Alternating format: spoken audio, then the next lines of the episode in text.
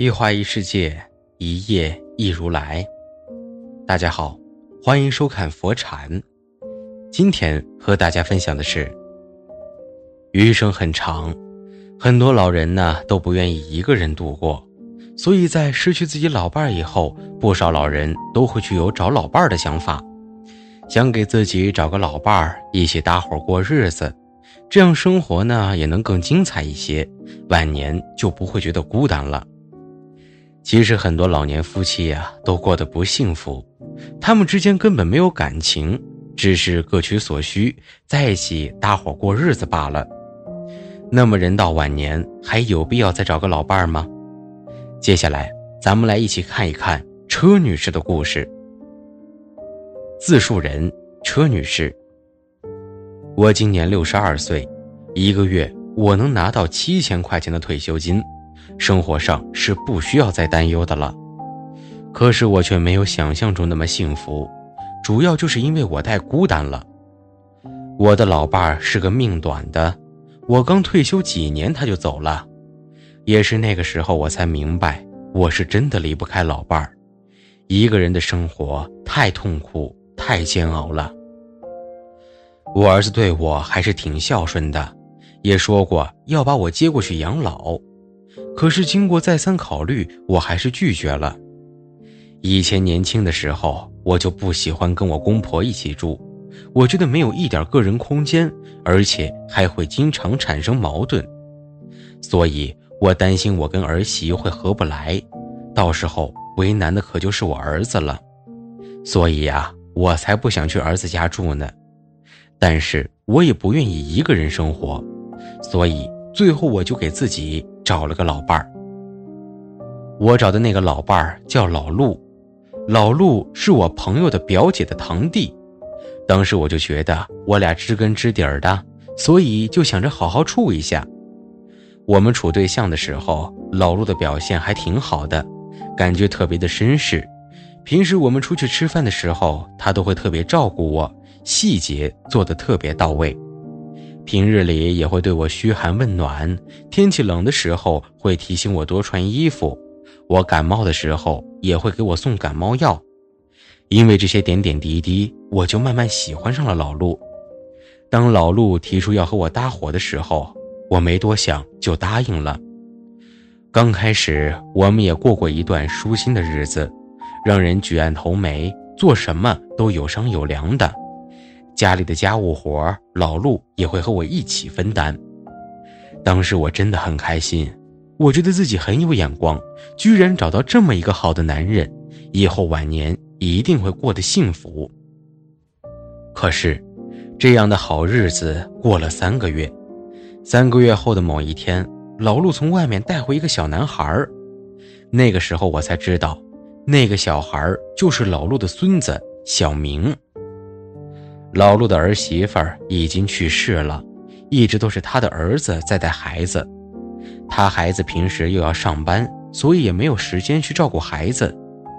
当时我第一次看到小明的时候，小明的衣服都是脏兮兮的，看着十分的可怜，所以我就起了恻隐之心，也就同意把老陆把孩子接过来一起住了。从那以后，我身上多了一个责任，那就是照顾小明。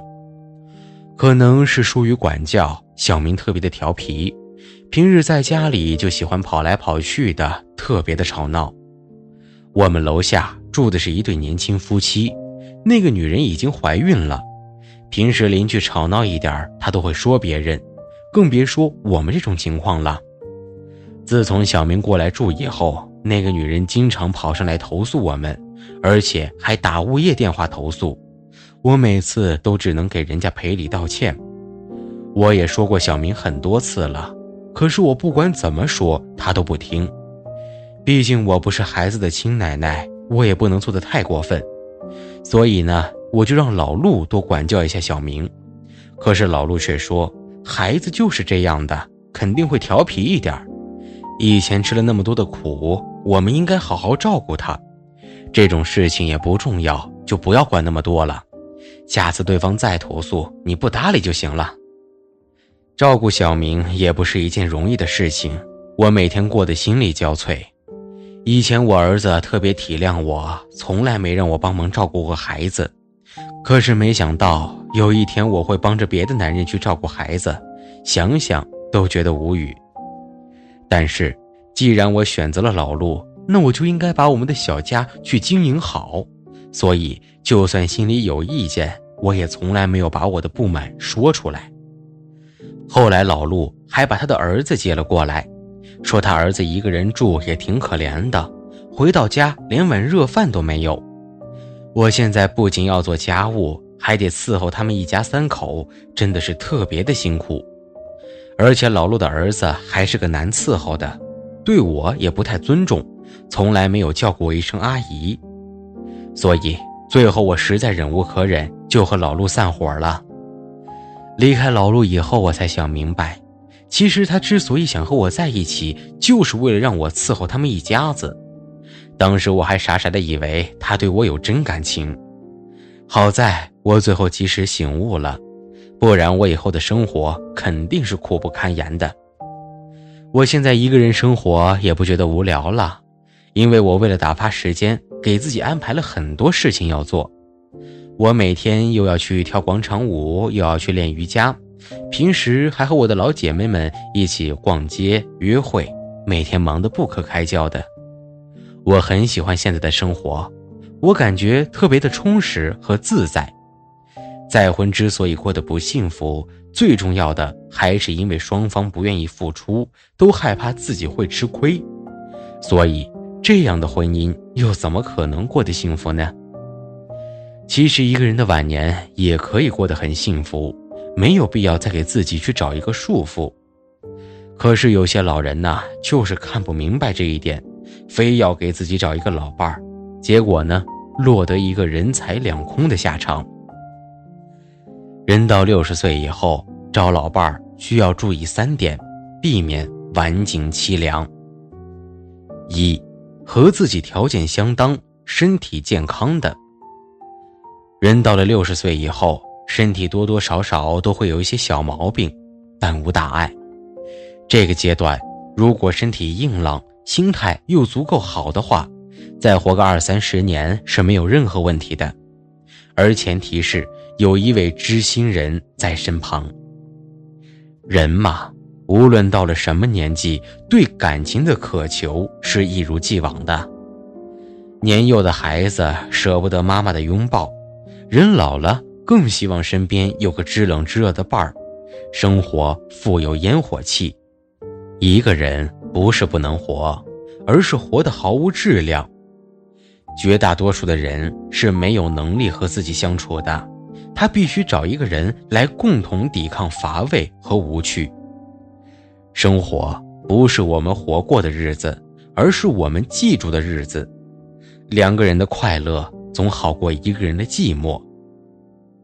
二，可以搭伴养老，但不必结婚。人到了某个年纪，真不必太过于传统。你要的是幸福快乐的生活，而不是婚姻的那一张纸。老年婚姻、黄昏恋其实和年轻人谈婚论嫁是一样的。一旦选择一起生活，就不可避免有利益上的牵扯。有的人大度不计较，自然不会有太多的烦恼。但是有的人一开始就冲着房子、车子、票子来的，他指望找一个长期饭票来养他，不仅如此，还要帮他养儿子、养孙子，托起他们全家的生计。这样的话，早晚会出问题。可是如果不结婚，只是搭伴养老、共同生活呢？生活健康的时候，两个人在一起生活。男方负责所有的开销，女方负责一日三餐。另外呢，每个月再给女方几千块的生活费。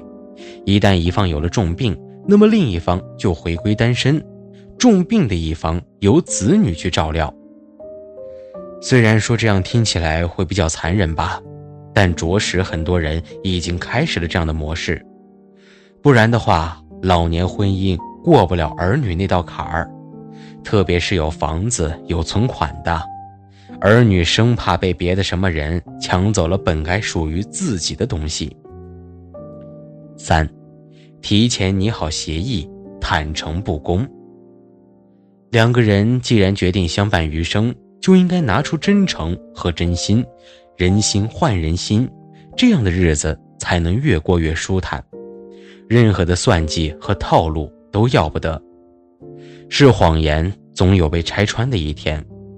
人老了，感情上更受不得半点委屈，承受不来的。当你看到一个白发苍苍的老人独自抹泪的模样，作为儿女，你会心疼到无法呼吸。人都会老，如何安顿好父母的晚年，让其老有所养、老有所依、老有所乐，都是摆在所有子女面前的一道难题。有心的人会成为父母的避风港，有心的人会给予父母一个优质的晚年。你养我一小，我养你一老，是时候该替他们做主，冲锋陷阵了。